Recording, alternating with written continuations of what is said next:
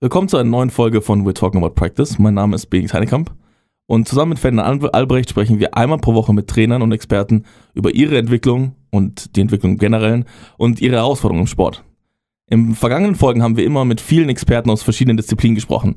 Und genau diese Disziplinen werden auch immer mehr fester Bestandteil von Trainerteams, vor allem im leistungsorientierten Sport. Neben den vielen neuen Möglichkeiten, die daraus entstehen, entstehen aber auch neue Herausforderungen, gerade für diese Trainerteams, gerade dass sie weiter effektiv zusammenarbeiten können. Dominik Theodoro, ähm, er hat seine Perspektive ähm, für gute Kooperation im Trainerteam in einem leistungsorientierten Umfeld gezeigt. Und mit unserem heutigen Gast sprechen wir genau über die Herausforderungen und die Perspektive als Handballtrainer im semiprofessionellen Bereich. Sebastian Grenz schaut, er schaut bereits mit 30 Jahren oder Anfang 30 Jahren, in Anfang seiner 30er, auf eine diverse Trainerkarriere zurück. Er hat sowohl weibliche als auch männliche Jugend- und Erwachsenenmannschaften trainiert, von der dritten Liga bis in die bayerische Peripherie. Sebastian war bereits in fast allen Leistungsbereichen beschäftigt. Mit genau ihm wollen wir heute über effektive Zusammenarbeit, gerade in diversen Trainerteams und auch im semiprofessionellen Bereich sprechen. Let's go. We talking about practice.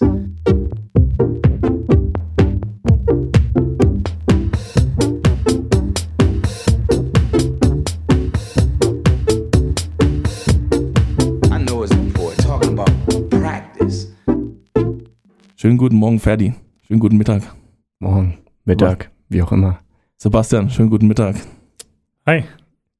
Ferdi, ich bin ein bisschen, bisschen froh, dass wir, dass wir jetzt endlich wieder einen Gast hier im Büro haben.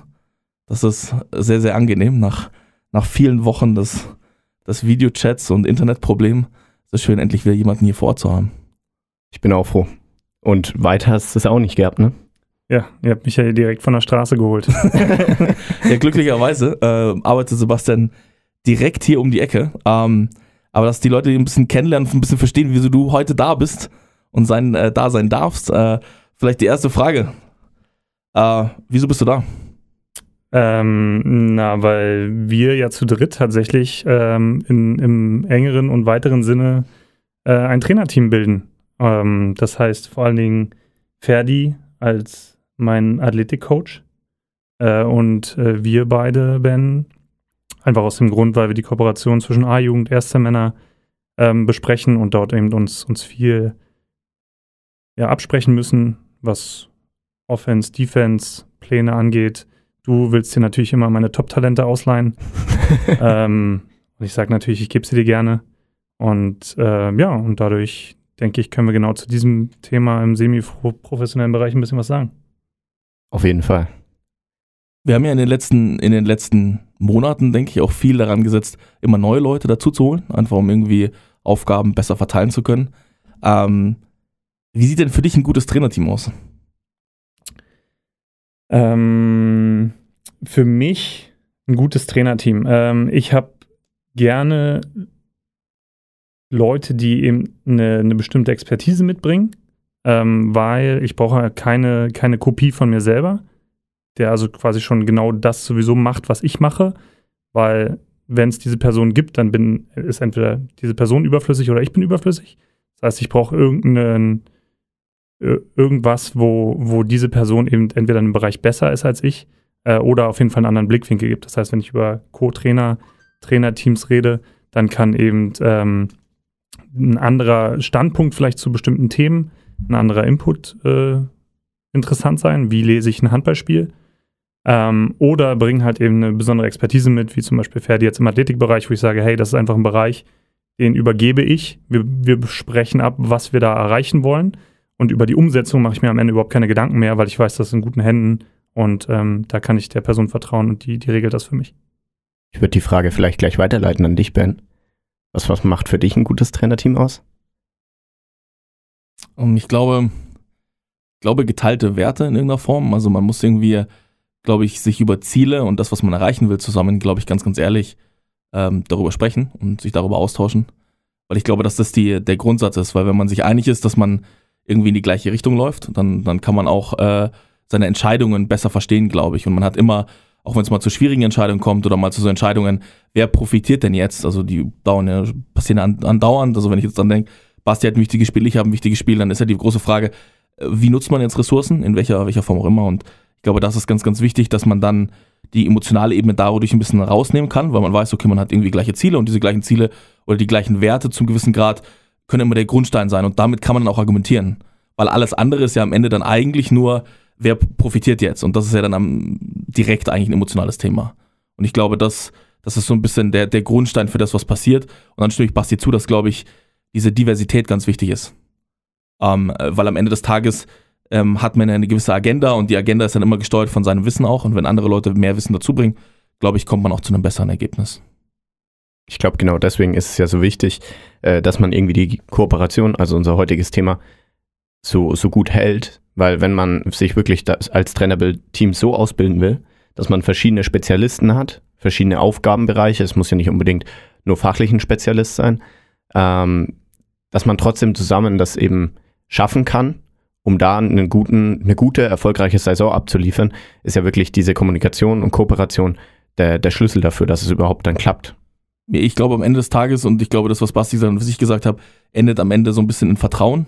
Und dieses Vertrauen am Ende sorgt dafür, dass man stabil arbeiten kann. Und ich glaube, das ist auch das, was wir zum Beispiel mit, mit Dominik vor ein paar Wochen besprochen haben. Er hat ja auch gesagt, ähm, es, wir kennen uns jetzt schon eine lange Zeit, wir sind zusammen einen gewissen Weg schon gegangen, wir wissen, was wir voneinander erwarten können. Ich glaube, daraus entsteht einfach ein großes Vertrauensverhältnis. Und ich glaube, das ist so wahrscheinlich für eine erfolgreiche Saison am Ende ganz, ganz entscheidend.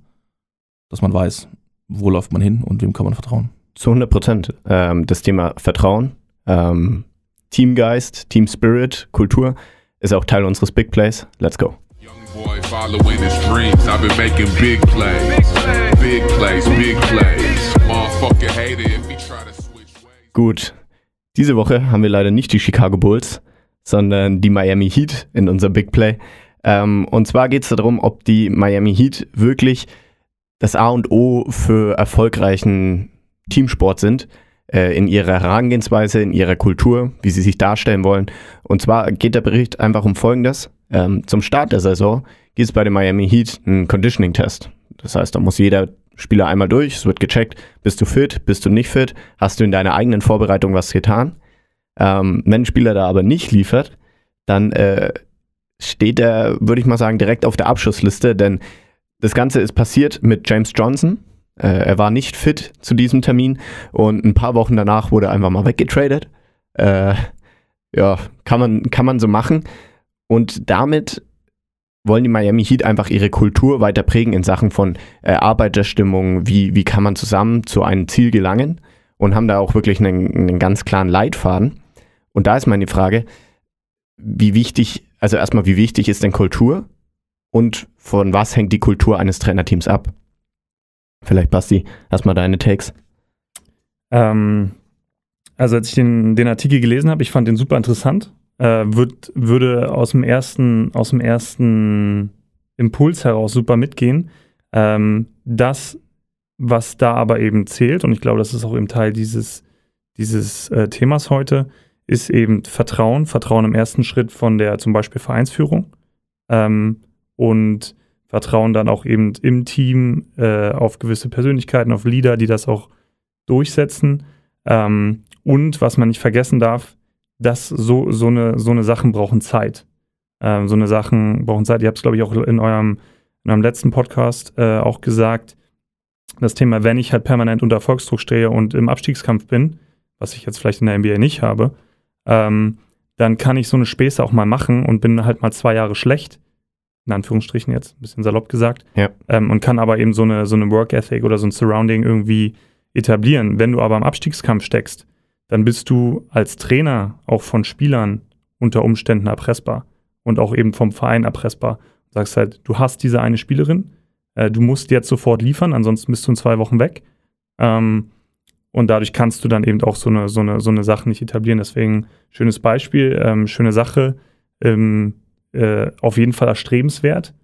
Äh, aber über die Umsetzung, das, das muss man schon auch wirklich lange gut planen und halt eben kooperieren mit Verein, Trainer, Spieler, um, um sowas, um so eine, so eine Kultur zu schaffen. Ich glaube, du hast alle wichtigen Punkte angesprochen und ich glaube, die werden immer unterschätzt. Ähm, ich habe mal eine spannende Statistik gesehen. Wie ist man sportlich erfolgreich? Und da haben die mal einfach Clubs genommen und die an ihrem öffentlichen Ziel gemessen. Ja? von über die, über die ersten drei Ligen im Fußball generell in Europa und haben geschaut. Und es gibt eigentlich zwei Faktoren, wie du erfolgreich sein kannst. Entweder du hast die besten Spieler oder du hast Consistency. Und Consistency gerade in den wichtigen Positionen. Du hast über Vereinsführung und das Umfeld gesprochen. Du hast über Trainerpersönlichkeiten gesprochen, die sozusagen eine gewisse Kultur prägen können und auch ein Verhältnis zu dem Umfeld und zu der Struktur aufbauen. Und ich glaube, das ist das, ist das, das Allerentscheidendste. Und da kann Kultur, glaube ich, unglaublich hilfreich sein. Die Miami Heat, wenn ich es richtig habe, ist der Trainer aktuell. Der war davor, glaube ich, Videocoach und ist jetzt seit, seit sehr, sehr vielen Jahren Trainer. Ähm, ich glaube, der ist da so in die Organisation gekommen, hat sich hochgearbeitet. Pat Riley, ich glaube, der ist dort der, der, der GM oder so Head of, Ja. äh, Ja. äh, of Basketball oder sowas. Der ist auch schon ewig da, bringt viel Erfahrung mit, aber ist auch schon ewig da. Und ich glaube, du brauchst so Key-Persönlichkeiten, die, die, die diese, diese Kultur auch leben können. Hast du immer wieder jedes Jahr neuen Trainer, hast du jedes Jahr neuen Sportvorstand oder sowas? Wie, will, wie soll denn eine Kultur au- auf, also irgendwie aufgebaut werden? Und wir sehen ja auch, dass durchaus Vereine wie Schalke 04, Das, ähm, das HSV-Modell, das klassische. H- HSV, aber auch, auch gerade bei Schalke 04, wo du, wo du sehr starke Persönlichkeiten hattest, wo, wo, wenn da eine Mine geschlossen wurde, das ganze Stadion voll war und alle heulen, ja, mit dem Club zusammen irgendwie, eine Riesenverbundenheit ähm, ähm, und wie sowas auch kaputt gehen kann, wenn diese Consistency halt nicht mehr da ist. Und ich glaube, innerhalb von Trainerteams ist es ganz, ganz spannend, dass halt dieses gemeinsame Werteverständnis vielleicht am Ende dann auf irgendwie so Kultur auch zu, zuläuft, weil wenn ich die gleichen Werte habe, dann habe ich auch wahrscheinlich ein ähnliches Verständnis dafür, wie ich in gewissen Situationen handeln will. Bin Mhm. ich äh, sehr leistungsambitioniert und meine Kultur ist aber trotzdem, ich will gerne jungen Leuten irgendwie eine Chance geben, fair sein, ja, divers sein, ähm, all, all diese Punkte, dann äh, leiten sich da daraus, wenn man es ernst nimmt, ja auch klare Handlungsschritte ab. Eine Sache, die ich dann noch dazu sagen muss, vielleicht für die Leute, die jetzt nicht so tief im Basketball sind, die Miami Heat sind jetzt, wie du gesagt hast, eine Organisation, die streben das schon über längere Zeit an. Aber so richtig funktioniert es erst, seitdem äh, Jimmy Butler mit ins Team gekommen ist. Es hat davor schon funktioniert, nicht zu dem Level, dass sie in die Finals gekommen sind. Aber man braucht halt auch die Spieler, die das teilweise leben. Also, ich meine jetzt diese, diese letzte Periode zwischen LeBron und Jimmy Butler, natürlich. Ich meine, mit LeBron Ähm, waren sie auch nicht so unerfolgreich. Ja, aber in dieser Periode, die waren immer dabei und sie hatten auch immer den Spirit dazu. Aber es hat halt so ein bisschen an Spieler gefehlt und da kommen wir später auch noch dazu. Welche Rolle spielen denn dann die Spieler dann überhaupt, die dann auch sich praktisch mit dieser Organisation, mit diesem Trainerteam, mit dem Gedanken überhaupt identifizieren können? Mhm. Und ich glaube auch, äh, im semiprofessionellen Sport ist es teilweise einfach ein bisschen schwierig, äh, einen Spieler aufgrund des Tests rauszuhauen, weil manchmal ist man einfach trotz Nicht-Abstiegskampf in der Not von Spielern. Und im Amateurbereich äh, gibt es halt Mannschaften, die können sich gar nicht erst leisten. Man muss aber auch sagen, dann äh, fehlt es meistens auch an der Kultur selbst schon. Ja, das, da würde ich halt eben genau da widersprechen eigentlich.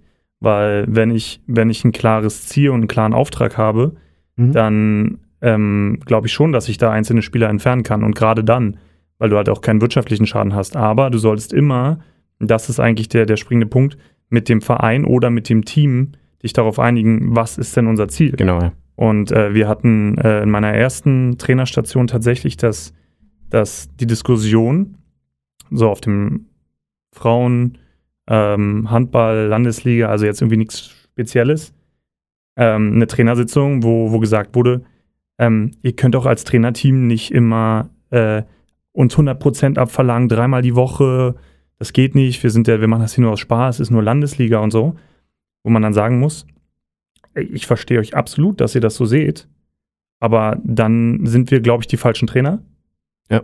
Und andersrum. So, und ich glaube, wenn du dir da sicher bist, dass, sage ich jetzt mal, 90, 95 Prozent Verein, wen auch immer du da jetzt damit reinziehen möchtest, hinter diesem Team oder diesen Gedanken stehen, dann kann es auch berechtigt sein, diesen einen Spieler, der vielleicht in der letzten Saison Torschützenkönig war in deiner Truppe, zu entfernen, weil dann einfach das gesamte Team besser wird. Aber du brauchst halt dann diesen langfristigen Plan, weil du kurzfristig natürlich einbrechen wirst, aber auf lange Dauer eben was etablierst, was größer ist als diese eine Person.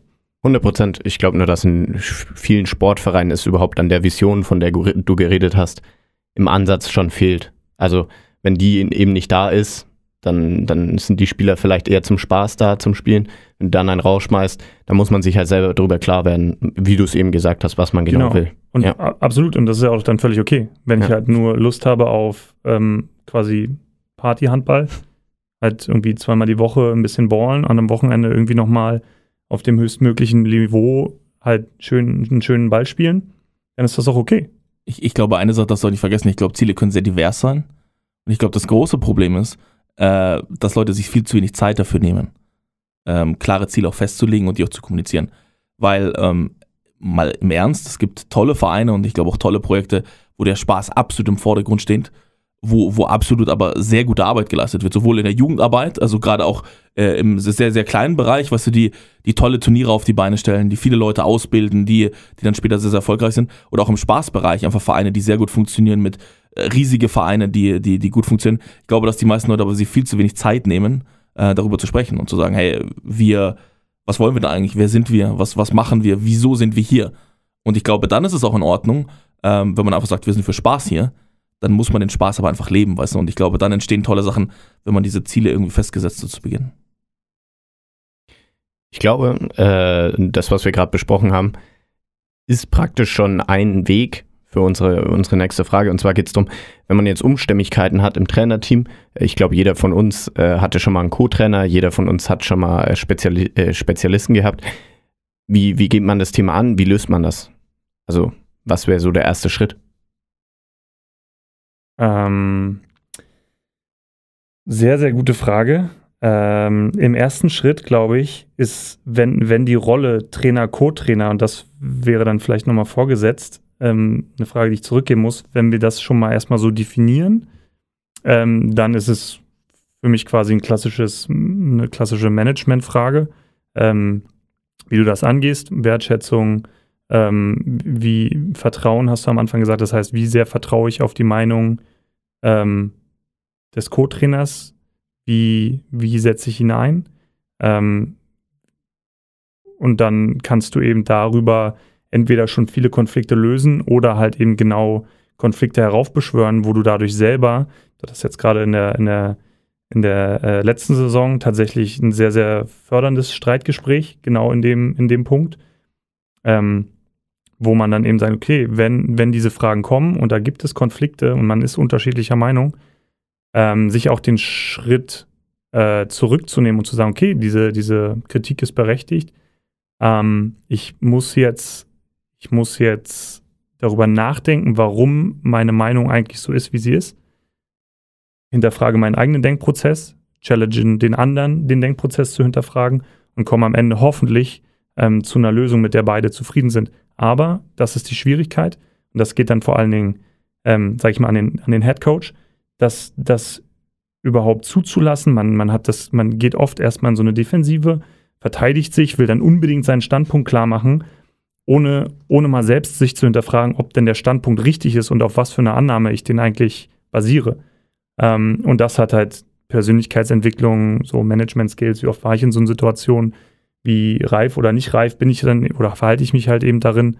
Und, und so hast du dann eben entweder starke, krasse Konflikte, die, die ähm, dann eben in einer vielleicht auch Trennung dem Trainerteam enden oder halt sehr, sehr schöne Konflikte, weil ihr einfach euch selbst permanent hinterfragt.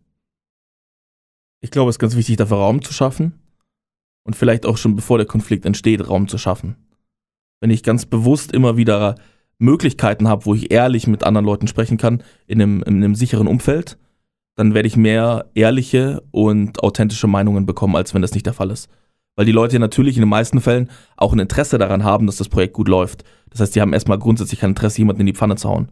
Das heißt, wenn es diesen ehrlichen Raum nicht gibt, einfach weil, weil nicht genug miteinander gesprochen wird oder nicht in dem, in dem richtigen Kontext, ähm, ich glaube, dann, äh, dann sind so Konflikte vorprogrammiert, aber ich glaube, man kann viele vorwegnehmen, wenn man ehrlich miteinander spricht.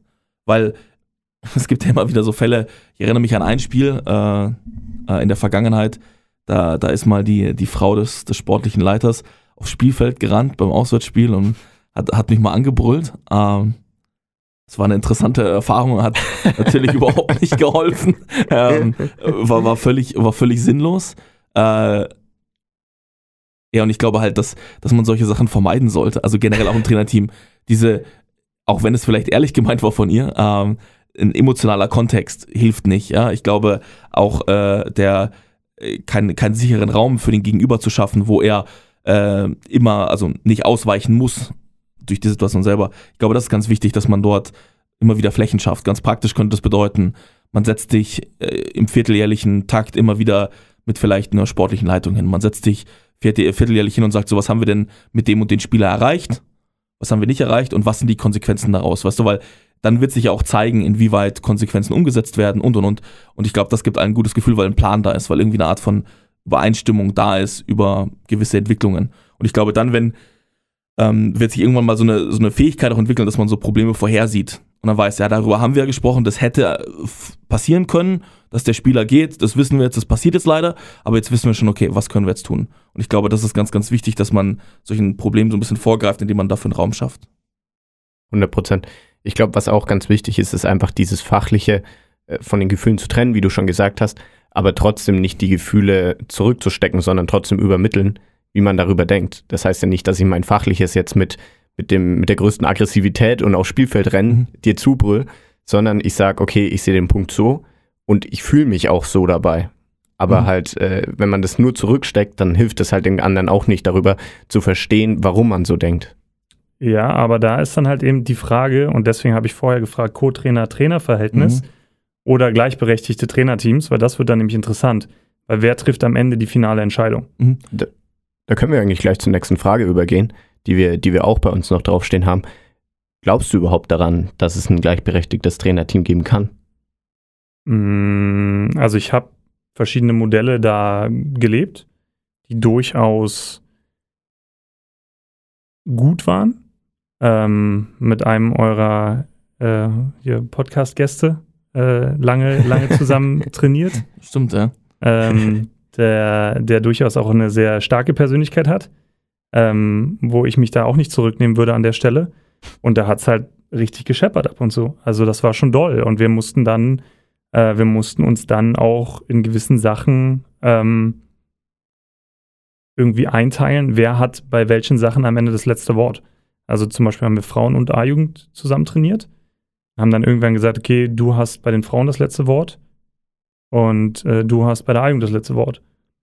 Und damit hat man das am Ende nicht komplett gelöst, aber äh, zumindest so, so mal einen, einen Rahmen geschaffen. Ähm, und das war, das war jetzt eine Möglichkeit. Ansonsten ist es aber schon, ich glaube, relativ schwierig. Und gerade wenn man dann in deutlich stärkere Drucksituationen, das war halt wirklich im, im Amateurbereich. Und wenn es dann am Ende in einem Profibereich ist und oder semiprofessionellen Bereich, wo du Verträge, wo es ein bisschen Geld gibt, wo du ein bisschen mediales Interesse hast, wo Fans sind, wo, wo all diese Sachen dazu wo, wo auch vielleicht ein bisschen mehr Existenzen im Kleinen oder im Größeren dranhängen, ähm, dann glaube ich, wird es sehr, sehr schwer. Ich glaube, die große Gefahr besteht darin, dass man sagt, ähm, man verallgemeinert das und sagt, so jedes Trainerteam muss gleichberechtigt sein. Ich glaube, das ist eine Schwierigkeit, gerade wenn die Personen jetzt kein großes Vertrauensverhältnis zueinander haben. Also ähm, in deiner Zusammenarbeit war es ja sicher so, dass ihr euch schon davor jahrelang kannte. Das heißt, da gab es schon irgendwie vielleicht so eine, so einen gewissen Ground zu, ein bisschen zusammen. Wenn das gar nicht da ist, dann glaube ich, ist es sehr, sehr schwierig. Ich glaube, das ist, ist dann fast, äh, also birgt unglaublich viele Risiken, weil am Ende des Tages jeder Mensch braucht ja irgendwie seinen Platz. Und wenn der Platz nicht gegeben ist, in welcher Form auch immer, ob er jetzt zum Spieler sprechen kann, ob er medial Attention bekommt, ob er zu viel Attention austragen muss, wie auch immer, ja. Ich glaube, dass, dass dort jeder seinen Platz braucht und wenn er den nicht klar definiert hat davor und nicht klar definiert hat, was er braucht, dann glaube ich, birgt das einfach nur Probleme. Ich glaube, das Schlimmste ist dann, wenn dann so, so un un unterschiedliche Meinungen ganz offensiv vor Spielern oder Athleten kommuniziert werden oder dann so in so einem Missverständnis sind, weil man, man, man zieht die Athleten damit rein, sorgt dafür, dass die dazwischen stehen und ich glaube, das ist das Ungünstigste, was passieren kann. Weil dann einfach intern einfach unglaublich viel Reibung entsteht, die einfach unnötig ist. Kann ich, also kann ich wirklich nur zustimmen. Ich muss sagen, aus meiner Pers Perspektive als Spezialist, sage ich jetzt mal, ist es immer ganz schön, sich irgendwo, irgendwo anhalten zu können von der Person, äh, einen Gedanken mitgeteilt zu bekommen, der dann auch sehr klar ist und wo ich mich dran halten kann. Wenn jetzt zwei Personen den Gedanken nicht teilen, dann wäre es eben einfach unglaublich schwierig. Oder ich habe die Ansprechperson für diesen Bereich Mhm. und er hat da das Entscheidungsrecht drüber. Äh, das macht halt gerade den Job für Spezialisten unglaublich viel leichter. Ich glaube, eins ist ganz wichtig, äh, äh, gleichberechtigt lässt sich ja unterschiedlich interpretieren. Also ich glaube, äh, wir haben ja jetzt gerade eher so argumentiert, es gibt zwei Trainer, die haben den gleichen Titel und die stehen also nebeneinander. Ähm, wenn ich jetzt auf unsere Beziehung schauen würde oder sowas, dann würde ich, dann würde ich, äh, würdest du wahrscheinlich zustimmen, Sebastian. Äh, Ferdi würde wahrscheinlich bei uns immer auch die, äh, mit die letzten Entscheidungen im athletischen Bereich mittreffen dürfen und dort auch, auch 100% irgendwie äh, Einfluss nehmen können. Äh, und ich glaube, ich glaube, dass es ganz wichtig ist, dass es halt, das gleichberechtigt halt nicht bedeutet, äh, oder nicht gleichberechtigt bedeutet, man darf überhaupt nicht mitreden. Dass das halt schwierig ist, wie man das halt definiert, weil nur weil einer vielleicht nicht vor der Kamera steht und sagt, meine Mannschaft hat toll gespielt, heißt ja nicht, dass er keinen Einfluss nimmt. Bestes Beispiel ist ja Jogi Löw und Jürgen Klinsmann, glaube ich, 2006, wo ja viele auch gesagt haben, dass damals Jürgen, Jürgen Löw, äh, äh, Jogi Löw schon äh, ähm, fast alle Entscheidungen irgendwie mit, äh, mitgetragen hat oder mitentschieden hat. Ich glaube, das ist nur eine Rollenverteilung, die da geklärt werden muss. Ja. Jetzt darf ich mal eine Frage stellen, Ferdi. Weil, weil wir müssen dich auch mal ins Gespräch bringen ein bisschen. Oh Du hast Gott. bis jetzt nur gesagt, dass du zu allem zustimmst. Äh, ähm, wie muss im Trainerteam über verschiedene Angelegenheiten entschieden werden, Ferdi? Was glaubst du? Schwierige Frage, erstmal zu Beginn. Ähm, ich glaube, wenn man über Angelegenheiten entscheidet, dann sollte man das auf jeden Fall nie über, über alle Köpfe hinweg machen. Das heißt, man sollte sich, äh, denke ich schon, gerade wenn es um Bereiche geht, in die jemand involviert ist, äh, die Leute immer mit einbinden. Das heißt, ähm, wenn ich jetzt über Athletik eine Entscheidung treffe, einfach weil ich der Meinung bin, das ist das Richtige, also ich in Form vom Head Coach, dann muss ich natürlich irgendwie trotzdem meinen Athletiktrainer mit einbeziehen, weil sonst sagt er mir, bist du dumm? Äh, was, was, machst, was machst du da? Ich bin, ich bin nicht umsonst hier. Ich würde hier, ich würde hier gern mitreden. Ähm, genauso, wo ich halt sagen muss, wenn jetzt ein Head Coach eine Trainer, eine, eine Trainingsplanung aufstellt für einen gewissen Bereich und es ist nicht klar abgesprochen äh, mit den einzelnen Spezialisten, dann würden sie sich halt auch in ihrer, in ihrer Meinung, in ihrer Entscheidungsfähigkeit, glaube ich, einfach eingegrenzt fühlen, weil sie ja auch irgendwo ihre Daseinsberechtigung haben und da auch Teil der Entscheidung sein wollen.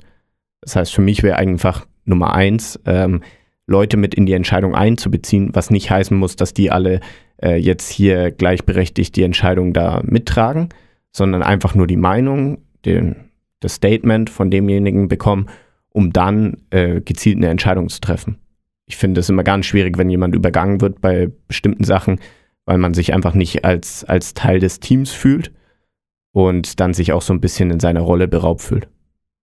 Ich glaube, du grenzt die Leute fast schon aus. Ja, eben das, was ich auch zum Anfang gesagt habe. Also, wenn ich die Entscheidung eh ohne den Spezialisten treffe als Head Coach, dann Ja. brauche ich den Spezialisten ja nicht. Dann, das macht den ja obsolet dann an der Stelle.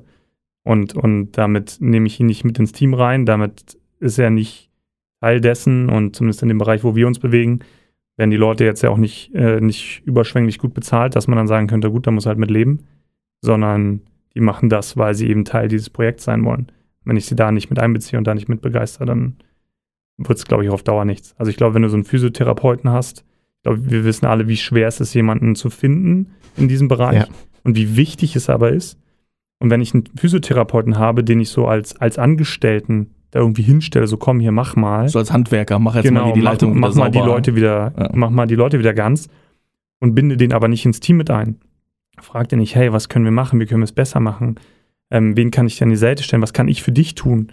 Ähm, bist du beim Mannschaftsabend dabei? Ähm, willst du ein Trikot haben? Willst du was? Mhm. Wie, wie wirst du Teil dieses Teams?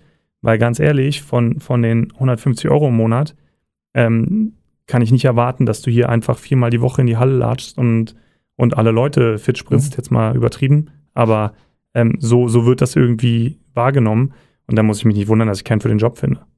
Ihr braucht mir auch nicht wundern, dass da sich auch wenig entwickelt oder dass, die, dass das Engagement halt äh, klein ist. Ich glaube, das Engagement von Leuten wird dann größer. Diese Situation, dass er dann äh, zu unmöglichen Zeiten dort noch, noch einspringt, noch was macht und so, glaube ich, das wird man nur bekommen, äh, wenn man ihnen auch einen Raum gibt, wo sie auch präsent sein können, wo sie irgendwie Teil davon sein können, wo sie mitbestimmen können zum gewissen Grad, wo sie irgendwie mitentwickeln können. Genau, also das beste Beispiel wäre ja genau für so eine Leute zu sagen, hey, ähm, du, du hast da, äh, du bist Physiotherapeut, warum machst du nicht die Warm-up-Routine? Weil du wirst doch am Ende am besten wissen, was unsere Spieler brauchen, was die jetzt öfter Mhm. eben so Handball, keine Ahnung, Schulter, Knie, Hüfte.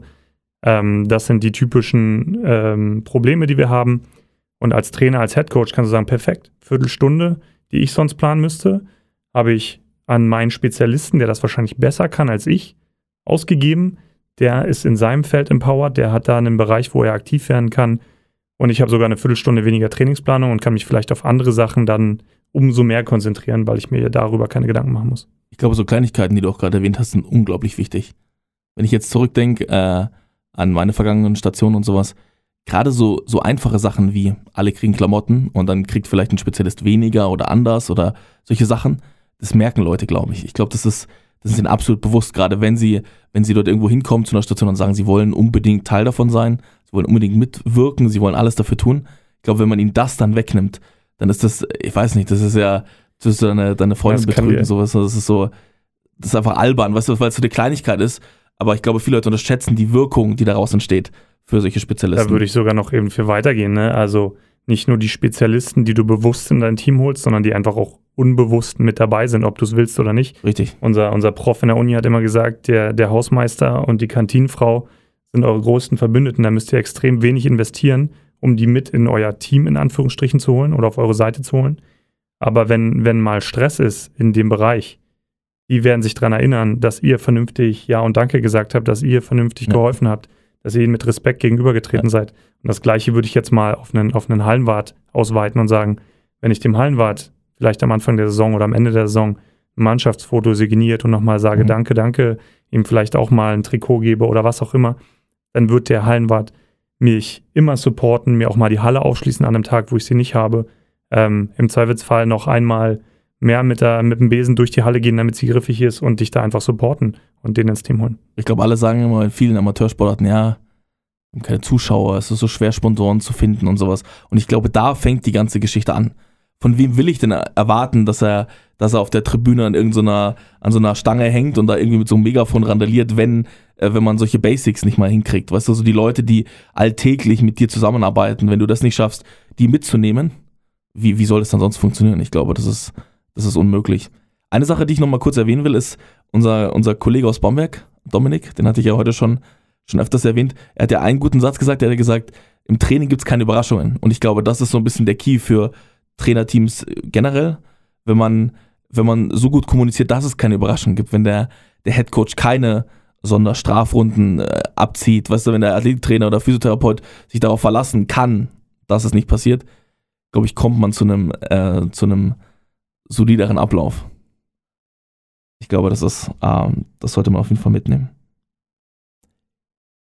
Gut, kommen wir, zu, kommen wir zum nächsten Thema. Wir haben schon über verschiedene Stationen gesprochen, über verschiedene Gruppen von Trainern und wie sie zusammenarbeiten können. Wie viele und braucht man überhaupt verschiedene Trainerrollen in Trainerteams und wieso? Mm, auf jeden Fall. Also ich glaube schon, weil eben viele, viele Sachen ähm, einfach viel, also wenn ich mich mit, mit einem Thema auseinandersetze oder eine bestimmte Qualität mitbringe und mich in dieser Qualität voll ausleben kann, dann habe ich viel Zeit und viel Energie, um diesen Bereich einfach viel, viel besser zu machen. Ja, das heißt, ich schaffe als eine Person, wenn ich nur, wenn ich alleine Trainer einer Mannschaft bin, was ich eben auch schon war, dann bin ich, dann bin ich, äh, dann bin ich der Betreuer, dann bin ich der Physiotherapeut, dann bin ich der Athletikcoach, dann bin ich der Offense Coach, der Defense Coach. Wie soll ich das in der gleichen Qualität machen wie ein Team, was zwei Trainer hat, was also sich diese Aufgaben teilen kann, was in der Vorbereitung sich die, sich die Arbeit teilen kann, was im Training sich die Aufmerksamkeit der Spieler teilen kann, dass ich sage, jetzt mal vielleicht klassisch einfach gedacht, ich habe eine Übung, einer korrigiert Abwehr, einer korrigiert Angriff, nimmt die Breakout-Sessions zwischen den Kleingruppenübungen und sagt, hier das und das im Angriff und gleichzeitig kann ich mich darauf verlassen, dass mein Co-Trainer, Trainer, Partner, was auch immer, ähm, das eben in der Abwehr korrigiert mit unserem Plan, den wir haben. Oder wenn wir dann eben weitergehen, ich habe noch einen Torwarttrainer, perfekt. Habe ich einen, der sich da voll darauf konzentriert, nur die Torhüter besser zu machen. Das ist am meisten unterschätzte, wenn ich jetzt mal vom Handball reden darf, glaube ich, die, die am meisten unterschätzte Position, oder mittlerweile hat sich das, glaube ich, geändert, aber ein Torwart kann, kann, kann dir mehr Tore bringen als, als der beste Rückraumlinke, weil er halt einfach viel mehr Schüsse und viel mehr Aktionen hat. Und trotzdem haben wir in den meisten semi-professionellen Teams keinen Torwarttrainer oder keinen, der sich darum kümmert oder überhaupt gar kein Torwarttraining. So, und damit ähm, hast du unter dem Aspekt auf jeden Fall schon mal viele Rollen. Ich stimme dir zu 100% zu. Auch im. Ferdi, das ist doch langweilig, wenn du mir mal Mensch. Du, sagst einfach so viel schöne Sachen. Danke. Ähm, ich glaube aber auch, dass es einfach vom, vom Lerneffekt eine ganz große Rolle ist. Also zum Beispiel, ich war ja letztes Jahr noch Handball- und Athletiktrainer, jetzt bin ich nur noch Athletiktrainer. Ich kann mich auf das Thema fokussieren. Ich kann aber auch da investieren, um, um mir neue Sachen beizubringen. Also es geht ja nicht nur darum, dass man in der Halle direkt ist, vor Ort, was wahrscheinlich ein sehr, sehr großer Teil ist, aber auch, dass ich mich weiterentwickeln kann in meinen Fähigkeiten, dass ich eine Spezialisierung vielleicht nochmal tiefer mache. Vielleicht gibt es sogar einen, also in meiner Rolle als Athletikcoach jemanden, der das mit mir machen will, den ich irgendwie aus irgendwie den Spielern, aus irgendwelchen Betreuern rausfinde. Und er sagt dann, okay, Athletik, ja, aber mich interessiert eher der Bereich Ernährung. Wieso soll ich dann den nicht für mich noch dazu holen ins Trainerteam, um noch mehr Fokus auf bestimmte Bereiche zu legen, um Leute die Möglichkeit zu geben, da weiter zu lernen und sich zu verbessern, was ja auch am Schluss für ihre Qualität, für ihre Karriere das Beste ist. Ich glaube, eine Sache, die komplett unterschätzt wird bis jetzt, ist der emotionale Aspekt. Wir haben jetzt gerade über so, so Arbeit gesprochen, die so es genau gemacht werden, die so, so abgefrühstückt werden muss. Aber eine Sache, die ja ganz, ganz krass ist. Wenn ich mich jetzt erinnere oder schon ein bisschen so träume in die Zukunft, in zwei Wochen geht Handball wieder los, ja, dann gehe ich das erste Mal in die Halle und dann sehe ich erstmal die Spieler und dann weiß ich, manche Spieler, die würden es jetzt einfach brauchen, dass sie jetzt erstmal ein bisschen kicken, dass sie jetzt erstmal so ein bisschen wieder kennenlernen, so ein bisschen wieder so aneinander kommen. Ich denke mir so wieder, da habe ich jetzt überhaupt keine Lust drauf. Ja?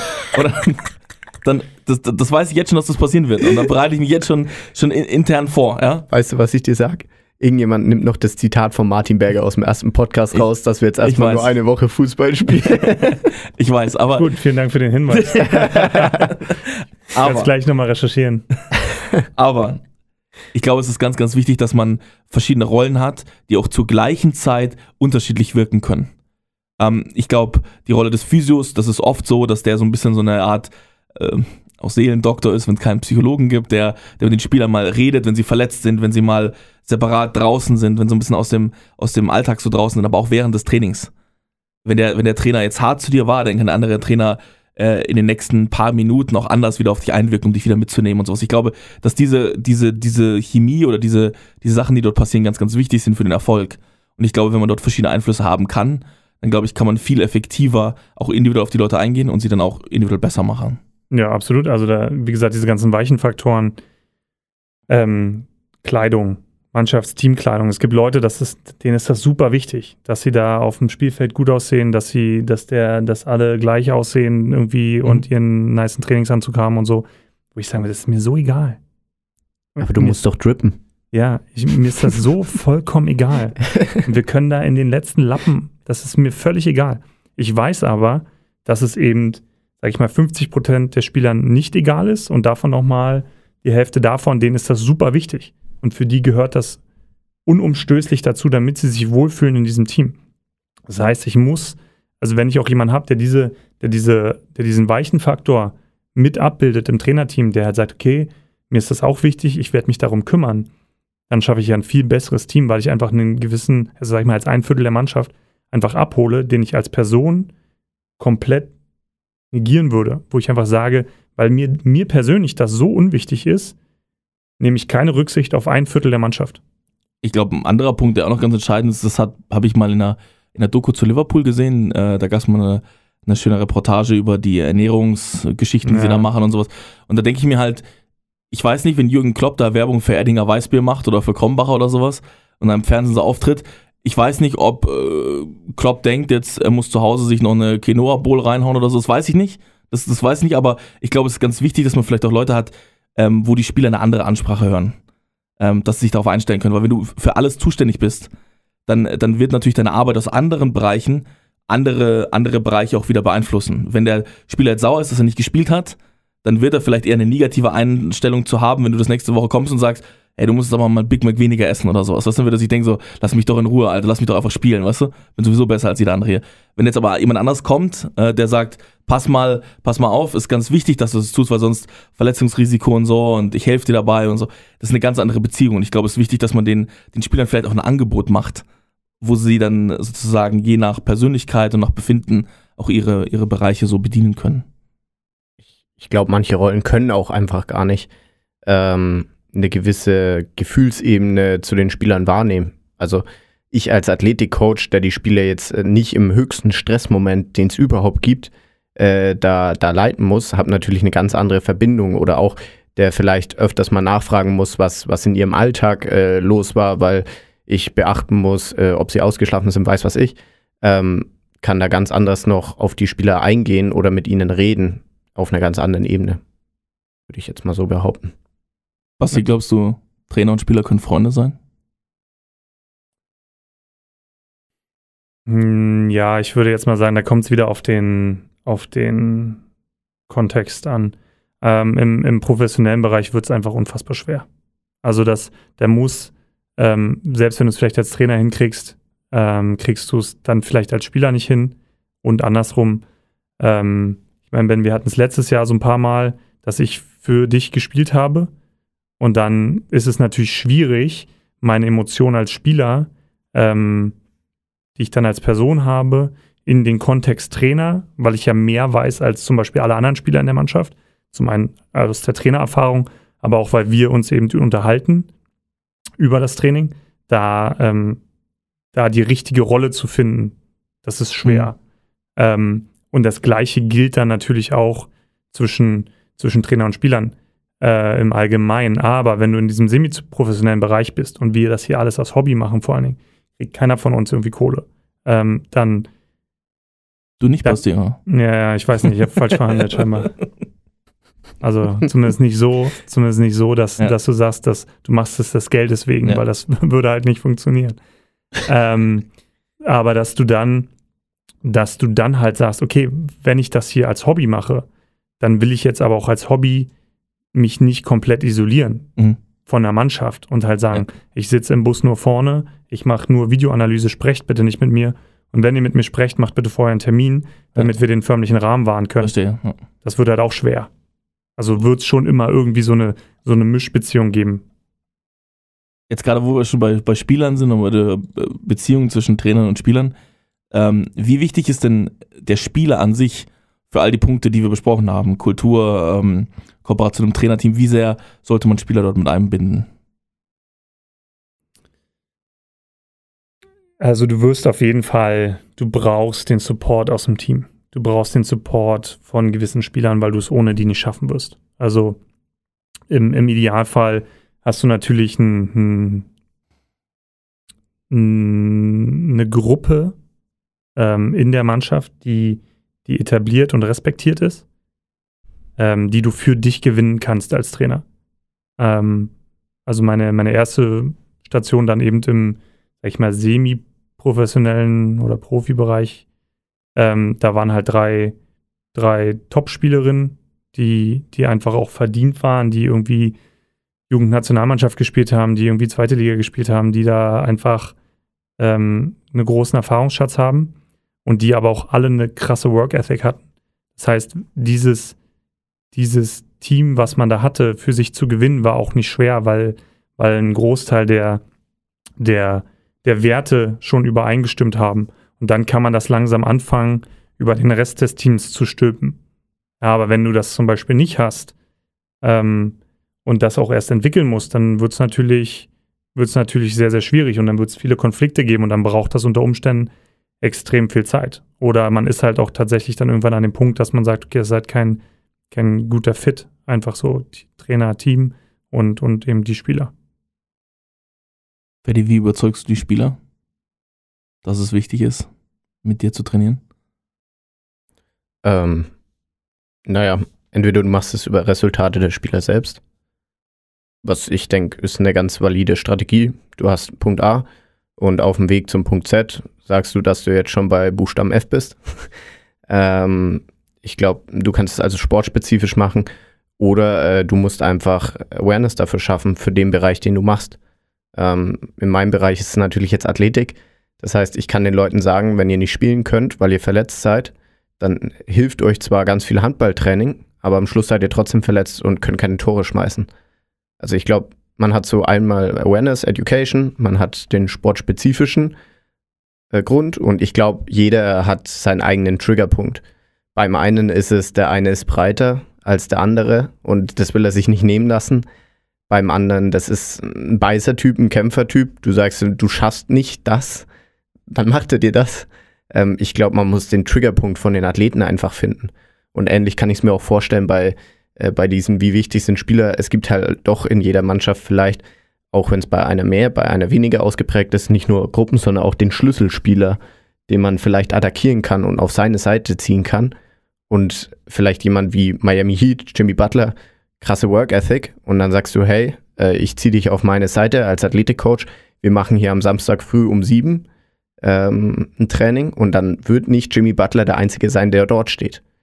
Weil er einfach auch als Vorbildfunktion vielleicht für andere gilt. Genau, aber ich glaube, Vorbildfunktion ist der, ist der wichtige Punkt an der Stelle. Und du musst Ja. eben als Trainer die Vorbildfunktion sein, wenn du von deinen Spielern erwartest, dass sie immer liefern müssen, dass sie immer da sind, dass sie immer vorbereitet sind. Und kommst halt als Trainer zehn Minuten zu spät reingeschlendert und scheißt dann alle an, warum sie sich noch nicht warm gemacht haben, dann wird es halt schwierig. Ja, und dann wirst du halt auch niemals jemanden auf deine Seite holen. Das, das weiß ich. Ich stimme dir zu. Ich glaube auch fest dran, dass das wichtig ist, äh, Vorbildfunktion zu haben. Eine Sache, glaube ich, die Ferdi aber ganz gut rausgestellt hat, ohne es zu sagen, ist, ich glaube, die persönliche Agenda jedes Einzelnen ist wichtig. Und das ist so ein bisschen das, was, was für Trainer oft schwierig ist. Jeder Mensch hat erstmal ein gewisses Ziel, wieso er da, da ist. Und das, das kann auch sehr, sehr unterschiedlich sein. Es gibt Leute, die, äh, die machen Profisport, einfach weil sie so talentiert sind und sie mögen das Rampenlicht. Andere machen es, weil, oder trainieren sehr, sehr oft einfach, um sich selbst zu beweisen, um sich anderen Leuten zu beweisen. Es gibt Leute, die, die machen das äh, einfach nur des Geldes wegen, weil es einfach gut funktioniert und weil es irgendwie eine, eine, eine, Sache ist, die zusammen mit der Leidenschaft irgendwie sich gut, äh, sich gut umsetzen lässt. Ich glaube, Ganz so wie bei uns. ähm, aber vielleicht als Trainer einfach sich mal in die, in die, in die Lage zu versetzen und zu sagen, was will der jetzt eigentlich gerade? Was ist seine persönliche Agenda? Also will er der Typ sein, der vor der Mannschaft spricht und ich gebe ihm die Rolle, dann wird er natürlich auch sofort ganz anders auf meine, auf meine Sachen reagieren, weil ich ihm erstmal was gebe. Ich gebe ihm erstmal einen Raum, in dem er aktiv Das sein sind so kann. die, die C-Jugend-Basics. So, wenn du, wenn du sagst, ähm, ich habe da einen, der die ganze Zeit quer schießt und, und dir jedes Training versaut und dann sagst du, pass auf, Carsten, du machst jetzt heute mal, du machst heute die Erwärmung und ich vertraue dir, dass du es schaffst, dieses Ding am Ende, dass, dass alle super warm sind und sich keiner verletzt. Und auf einmal steht er vor der Mannschaft und macht alle rund und alle spuren und laufen auf einmal an einer Linie. Genau, Und dann so denkst du, okay, Ich- das war ja einfach. ich, glaube, das, ich glaube, das geht dann halt noch ein Stückchen weiter, wenn die Leute ein bisschen erwachsener werden und ein bisschen reifer werden, aber genau das meine ich. Ich glaube, dass dass man als Trainer oft immer so im Kollektiv denkt und sagt, wir wollen als Mannschaft erfolgreich sein. Und das wird auch einem so in Deutschland so eingebläut. Wir wollen so, so als Kollektiv so gute, gute Sozialisten einstellen, so ein bisschen hier nach vorne gehen und zusammen und alle müssen zum großen Ganzen beitragen. Die Wahrheit ist, jeder steht erstmal für sich. Und ich glaube, das muss man erstmal akzeptieren und sagen, wie kann jeder zu dem großen Ganzen beitragen, in welcher Form. Und vielleicht muss man manchmal einfach akzeptieren, dass manche Leute mehr beitragen und andere weniger. Und daraus entstehen dann vielleicht auch Verantwortlichkeiten, Rechte, Pflichten und, und auch irgendwie ein gewisses Gefüge im Team. Aber ich glaube, es wäre wär falsch zu sagen, man, man sagt nur, nur der Trainer muss ein Vorbild sein. Ich glaube, das reicht nicht immer aus. Und ich glaube, der Trainer muss vielleicht auch auf die, die persönliche Agenda eingehen, jedes Einzelnen zum gewissen Grad. Je nachdem, wie wichtig er auch ist. Ja, das mein, also das muss ich sagen, das meine ich damit jetzt nicht unbedingt. Ich meinte aber nur, dass wenn du, du kannst nicht was verlangen, was du nicht selbst bereit bist, auch, auch zu tun. Mhm. Sicher? So. Sicher? Und ob es dann am Ende, ob man dann, ob man dann am Ende, äh, und das meine ich gar nicht auf, auf ein bestimmtes Thema. Ich glaube schon, dass du in einer Mannschaft, wenn einer weniger macht als alle anderen, und zwar in der Gesamtheit der Dinge, die er fürs Team tut. Sei es eben, dass der eine die T-Shirts macht, der andere ähm, baut alle auf und ist der Motivator und jeder hat so seine Rolle gefunden. Und wenn einer einfach gar nichts macht und auch noch nicht performt, dann wird er früher oder später aus dem Team rausfliegen. Hu- Hundertprozentig, hundertprozentig. Aber dann, dann liegt es ja meistens daran, dass die Leute entweder in ihrer persönlichen Agenda nicht ab, abgeholt wurden oder einfach komplett falsch am Platz sind. Weil, also, Genau. ich meine, das ist, das ist ja, glaube ich, dann so ein bisschen natürlicher Prozess. Ferdi, du hast eine neue Kategorie vorbereitet. Ja. Aber wollen Basti heute mal so ein bisschen, ein bisschen rausfinden, wie man mit, mit gewissen Sachen umgehen kann, mit gewissen Sagen, Situationen. ich freue mich schon, ich freue mich schon die ganze Zeit drauf. es, es wird gut. Ferdi, let's go. Sehr gut. Wir haben heute Trainersituation. Ähm, aus diesen Trainersituationen sollte das Ziel immer die höchste Leistung der Mannschaft sein. Ähm, ich glaube, das ist ganz wichtig, dass man das davor festlegt. Basti, ich sage dir eine Situa- Situation, die entsteht, und du antwortest in ein bis zwei Sätzen, wie du die Situation handeln würdest. Ein bis zwei Sätze. Jo, Alles klar. wird gut. Ein Spieler zeigt über eine lange Dauer überhaupt kein Engagement. Einzelgespräch. Sehr gut. Ben, willst oder? Ich, ich glaube, sich äh, das Privatleben anschauen und vielleicht das Drumherum mal anschauen, vielleicht auch die Situation des Spielers in der Mannschaft, was aus dem Einzelgespräch vielleicht hervorgeht, aber ich glaube, sich manchmal vorzubereiten, ist da vielleicht auch kein, kein, schlechter, kein schlechter Weg. War jetzt über ein bis zwei Sätzen, deswegen habe ich mich kurz gehalten. Gut, wenn für euch da andere Regeln gelten, dann, dann kann ich das akzeptieren. Eine Mannschaft ist planlos und kommt immer zu spät. Ähm, ja, das ist dann die, die Zielbestimmung, über die wir geredet haben. Also, was, warum seid ihr hier? Was macht ihr hier? Was wollen wir erreichen? Wenn das scheint ja in dem Fall bei der Mannschaft nicht, nicht erfolgt zu sein. Agreed. Du erhältst ein Bild, bei dem ein, einer deiner Spieler eine Straftat begeht. Weiß, welche Straftat es ist, kannst du dir raussuchen. Also, ich glaube, da werde ich es jetzt in zwei Sätzen nicht schaffen, außer mich hier äh, stark angreifbar zu machen. ähm, das erste ist, ich glaube, jetzt muss ich kein Snitch sein als Trainer. Das ist jetzt nicht meine Aufgabe, es sei denn, wir reden jetzt über wirklich Kapitalverbrechen. Ähm, sondern ich glaube, dass die, dass wenn einer meiner Spieler eine Straftat begeht und ich davon was mitbekomme, dann ist das ein Symptom und wahrscheinlich nicht die Ursache. Und dann sind wir wieder wie bei dem ersten, dann muss man ins Einzelgespräch gehen und dann muss man sich das, das, das, das Gesamte angucken. Warum macht er sowas? Also wie ist er jetzt, wie wurde er in diese Situation gebracht? Ich glaube nicht, dass jemand, jemand aufwacht morgens und eine Straftat begeht, einfach weil, und dann denkt, das ist alles in Ordnung und dann geht er abends ins Bett und ist mit sich zufrieden, sondern das hat ja dann andere Gründe. 100 Prozent. Ich würde eine Sache noch hinzufügen. Ich glaube, was oft unterschätzt wird, da liegt meiner Meinung nach ganz klar die, die moralische Verantwortung auch beim Trainer. Ich glaube, viele Leute unterschätzen vielleicht das, das Ausmaß und vielleicht den Einfluss, den man als Trainer haben kann. Und ich glaube, das muss man wahrnehmen. Wenn du davon weißt, dann musst du reagieren und vielleicht auch zum Teil zu deiner Selbstschutz, weil ich meine, du, du weißt jetzt davon und das ist wahrscheinlich, dass andere Leute vielleicht auch rausfinden, dass du davon gewusst haben könntest oder sowas. Und ich glaube, deswegen solltest du anfangen, glaube ich, da aktiv zu werden und ähnlich wie es Basti gesagt hat. Ähm, und ich glaube, du bist vielleicht sogar eine der besseren Personen, die das zu machen, weil du normalerweise ja keine, keine direkte private Beziehung zu den Leuten hast, äh, sondern vielleicht ein bisschen distanzierte. Ja, auf Aber jeden auf Fall. keinen Also, Fall wegschauen. Genau, Ja, das genau. Das ist, also klar, das ist jetzt in meiner Antwort nicht klar geworden, aber du musst auf, also du musst was machen.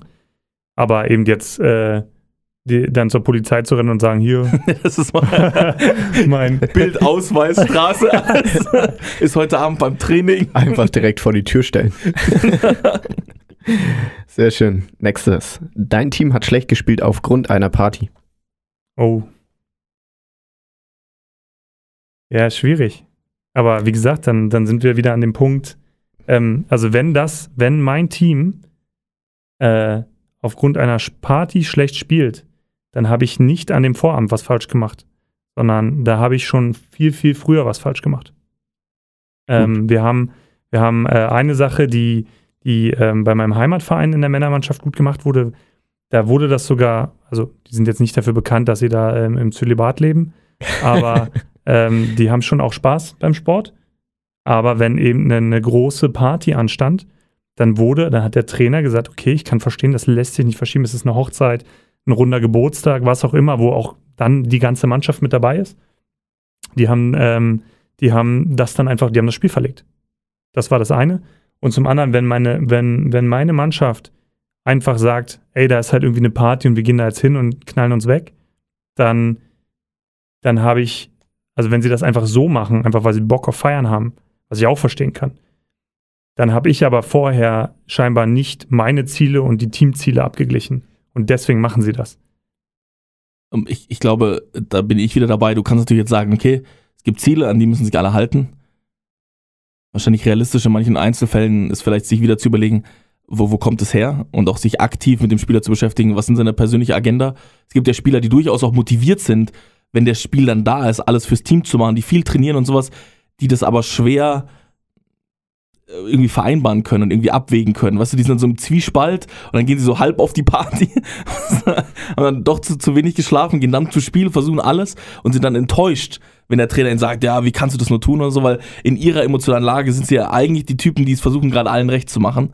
Und ich glaube, da muss man vielleicht gucken, es gibt immer so Spieler, die, mit denen man da vielleicht auch vorbeugend sprechen muss, aber sagen muss, okay, da brauche ich dich jetzt unbedingt, es ist ganz, ganz wichtig, dass du dort, dort vielleicht da für uns da bist und Ja. äh, uns Aber ich muss auch sagen, also ich, es hat sich ein bisschen geändert. Meine, also ich war da früher ziemlich strikt, Ja. aber auch gemerkt, dass das am Ende nichts bringt. Also, dass Ja, du dann vielleicht einen kurzfristigen Erfolg hast. Ähm, aber wenn, wenn du es eben nicht schaffst, die Werte zu vermitteln, sagt, ey, zum Spiel und zu dieser Arbeit, die wir machen, gehört halt auch der Tag vor dem Spiel, Mhm. ähm, dann, dann hast du halt ein Problem. Ich weiß nicht, wir haben Zu ja- dem, also zu dem Striktsein.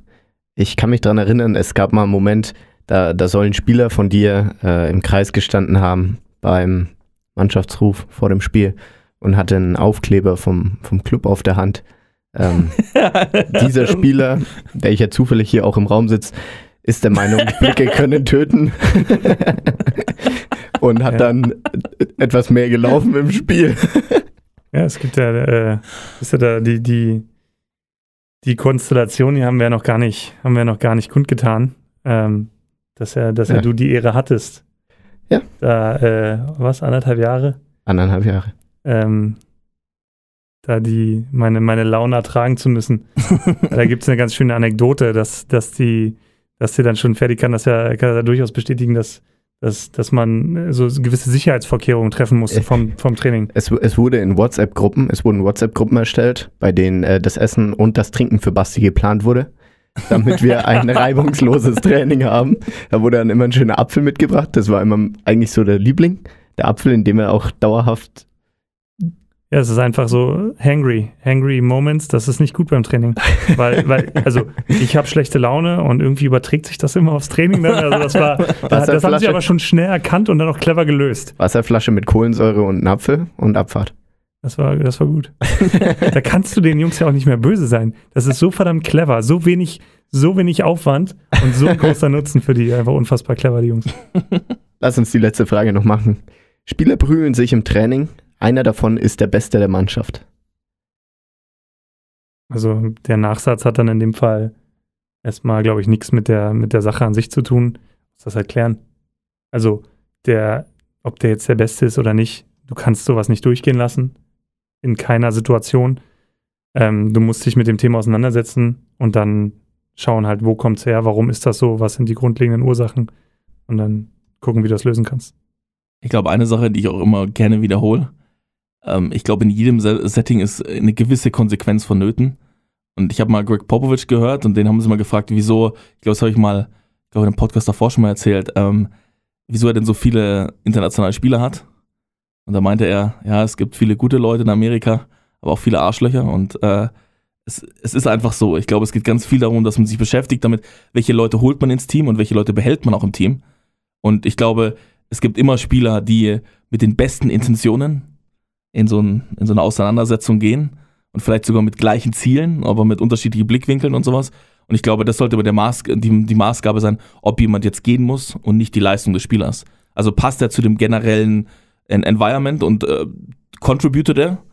Und ich glaube, dann kann man auch solche Sachen lockerer handeln und sagen, okay, hast das mal kurz Auszeit, stille Treppe hier, bleib mal ruhig. Und dann gibt es andere Fälle, wo man vielleicht auch früher schon eingreifen muss, weißt du? Und ich glaube, das gleiche gilt für die Party, als auch für die Schlägerei, als auch für irgendwelche anderen Sachen. Ich glaube, das ist immer wieder die Frage, die man sich stellen muss. Was ich sagen muss, was ich ganz interessant fand, ich hatte mal den Fall, dass äh, ein Spieler überhaupt das ganze Training nur Schmarrn gemacht hat, hat sich nicht konzentriert und so weiter.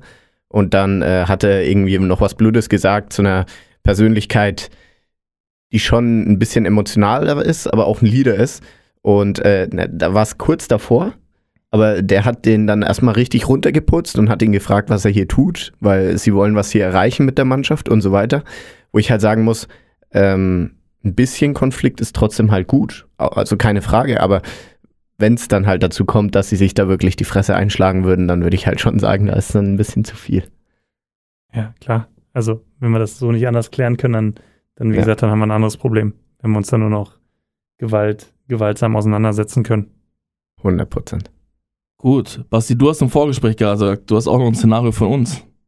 Ja, ich habe eine ne, ne, ne spannende Situation gehabt. Ähm, und zwar äh, Frauenhandball, wobei das jetzt ja mittlerweile, glaube ich, auch beim, beim Männerhandball durchaus passieren kann.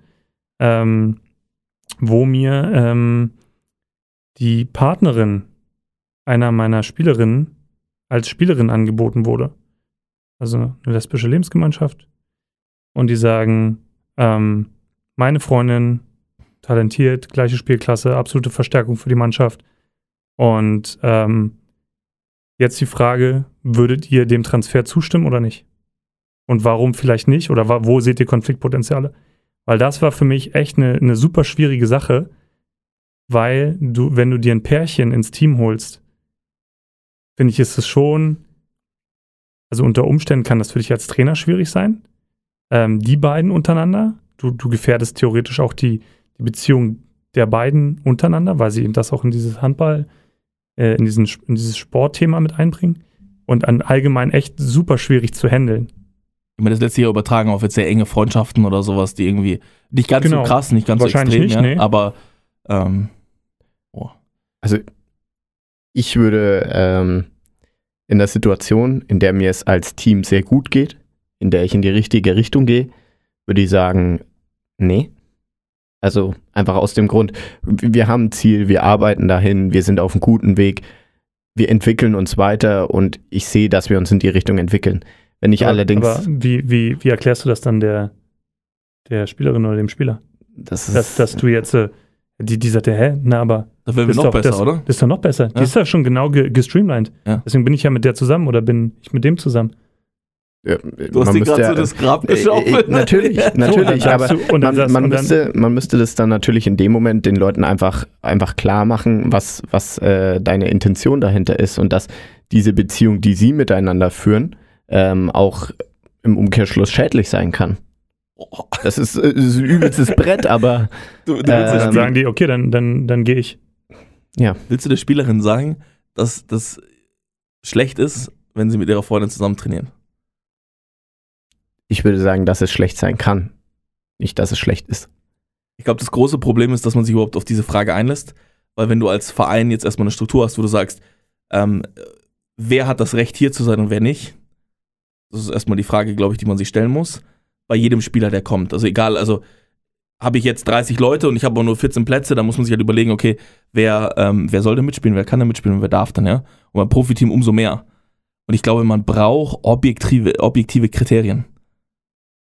So, unter den Hab- objektiven Kriterien hätte das absolut gepasst. Hundertprozentig meinst du das? Das, ja, das passt ja, was. ja. Also es wäre eine Verstärkung, also war eine Verstärkung fürs Team. Ja, dann, Spielerisch. Genau, und dann wäre es dann wär's meiner Meinung nach ähm, falsch, es nicht zu tun. Du bist als Trainer, du bist als Trainer erstmal grundsätzlich verantwortlich für die Qualität, die Qualität der Mannschaft, das Ergebnis der Mannschaft. Wenn wir jetzt sagen, hier beste Leistung, höchste Leistung, bist du grundsätzlich erstmal dafür verantwortlich?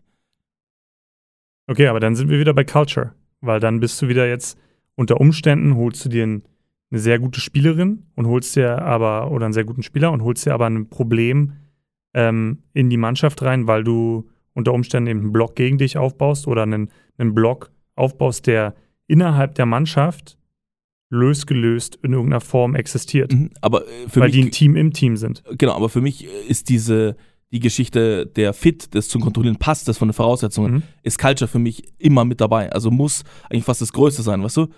Wenn, wenn die Spielerin sagt oder der Spieler sagt, ich möchte genauso viel trainieren, ich habe selber individuelle Ziele, was ich will das und das erreichen und sowas, dann, dann wäre es unfair, ihm die Möglichkeit nicht zu geben, wenn du sie ihm geben kannst. Ich glaube, ich, es wäre im Umkehrschluss einfach auch zu sagen, nur weil du jetzt mit dem zusammen bist, darfst du hier nicht sein, das könnte für ein Problem sorgen, glaube ich, äh, wäre auch dem, dem Spieler unfair gegenüber, weil wenn der sagt, ich bin hier bereit zu leisten und nur weil die miteinander befreundet sind, dann ist das, glaube ich, an sich erstmal falsch. Ich meine, du könntest auch sagen, nur weil mein Bruder bei mir Spieler ist oder sowas, ist es, äh, ist es schlecht, weißt du? Ja. De, de facto sollte es keine Rolle spielen, ähm, auch wenn es eine Rolle spielt, das will ich gar nicht irgendwie denyen oder so, aber ich glaube, man sollte seinen Prinzipien treu bleiben. Und wenn man als Trainer verkaufen kann, die Person hat das, das und das getan, sie kann uns da, da und da helfen, wir haben die und die Maßnahmen hier getroffen, das sind die Regeln, die es gibt bei uns, dann glaube ich, wäre es ja unfair, ihm nicht die Chance zu geben oder der nicht die Chance zu Genau. geben. Also, ich meine, im Endeffekt, genau das, das, war mein, das war mein Gedankengang dabei. Und jetzt wäre ja im nächsten Schritt die Frage, wie handelst du dann genau diesen Konflikt, wenn du zum Beispiel ähm, die eine oder der eine ist dann dein, dein, dein in der Starting Seven und der andere fliegt aus dem Kader wegen schlechten Trainingsergebnissen in der Woche. Dann ist es so. das so. Ja. Aber ich glaube, ich glaube, als, als Trainer macht man sich angreifbar, indem man versucht, Das ähm, mit einzube Genau, und auch in der, in der Mhm. Diskussion das mit einzubeziehen. Ich glaube, man muss einfach ganz klar sagen, wir haben die Entscheidung so und so getroffen, so ist es. Und ich glaube, das sind harte Worte, manchmal einfach zu sagen, wir haben sportlich die Requirements, wir haben gesagt, wir, wir sehen mehr Chancen mit der Person. dann ist das so. Und wenn die andere Person damit nicht umgehen kann, dann muss sie vielleicht auch gehen. Also wenn sie sagt, das Privatleben oder das Zusammenleben mit der Person ist mir wichtiger, dann wird sie vielleicht auch gehen. Aber das Okay. ist für mich aber grundsätzlich jetzt kein, kein negativer Punkt, es nicht zusammen zu versuchen, glaube ich. Absolut. Also das heißt aber auch wieder, da siehst du wahrscheinlich dann auch eben, wie professionell deine Struktur wahrscheinlich im Team und im Verein sowieso ist. Weil in dem Moment, wo das tatsächlich professionell ist und nicht nur den Anschein hat, Ja. glaube ich, ist es dann auch eben kein Problem. In dem Moment, wo der Verein oder das Team nicht so professionell ist, wie es gerne wäre, dann wird es zum Problem, weil du dann eben emotional reagierst und nicht professionell. wie professionell ist auch der Spieler. Also Genau. wie Ja, ja, sehr, klar. wie sehr Das lebt er auch diese reinziehen. Struktur, genau. Ja. Gut, Sebastian. Wir haben am Ende jedes Podcasts immer eine Frage, die wir unseren Gästen stellen. Ähm, was ist dein größtes sportliches Ziel für die Zukunft? Bitte sag jetzt nicht Ü32. Nee. ähm, mein größtes sportliches Ziel für die Zukunft ist, dass ich, äh, dass ich nur Sport machen kann. Also dass ich Sport unab also Sport mein Beruf ist. Das wäre, glaube ich, ein krasses Ziel. Also, dass ich einfach mir, dass ich, ich würde, wenn ich könnte jetzt aktuell, würde ich den ganzen Tag Handball machen. Und ich würde, würde quasi nie arbeiten gehen. Auch wenn das mein Job wäre. Ähm, aber man gibt sich da eben in gewisse Abhängigkeiten, hat da vielleicht auch die eine oder andere schlechte Erfahrung schon gemacht. Ähm, wie, wie kurzfristig das Leben, man muss viel im Privatleben aufgeben. Ähm, man muss viel beruflichen, also den eigentlichen beruflichen Weg, den man ja vielleicht geht, ähm, eben aufgeben und das dann dem Sport unterordnen. Und, und ähm, das wäre krass. Ähm, und ich bin mir aber selbst immer noch nicht sicher, ob ich das eigentlich wollen würde oder nicht. Interessante Antwort. Sebastian, wenn Leute mit dir in Kontakt treten wollen, mit dir sprechen wollen, wie können sie das am einfachsten tun? Wahrscheinlich bei der SG Nava auf die Seite der männlichen A-Jugend gehen. Da gibt es irgendwo meine, meine Telefonnummer und meine E-Mail-Adresse. Und dann kann man, kann man mir schreiben. Kann man auch einfach mal in die DMs reinsliden. Ja, das geht bestimmt auch, wenn man mich da findet. Ich bin jetzt hier nicht, ich bin da jetzt nicht wie, äh, wie ihr kleinen Instagram-Mäuse hier immer ständig unterwegs, aber, äh, und bin hier das Face von Blindside, so wie du, Ferdi. Ähm, aber äh, im Zweifelsfall ja auch über euch. Sehr schön. Sebastian, vielen Dank, dass du da warst. Ja, gerne. Dankeschön. Mach's gut, bleib gesund. Haut rein. Ciao, ciao. Tschüss. Ihr habt gerade die neueste Folge von We Talking About Practice gehört. Wenn ihr weitere Informationen zu unserem Gast sucht, hilft ein Blick in die Shownotes. Dort findet ihr alle wichtigen Links und Kontaktinformationen. Ebenso freuen wir uns über eure Wünsche und Anregungen. Schickt uns euer Feedback unter podcast at blindside.pro oder Blindside App auf Instagram. Wir hoffen, es hat euch gefallen. Bis zur nächsten Episode bei We're Talking About Practice Euer Ferdi. und Ben.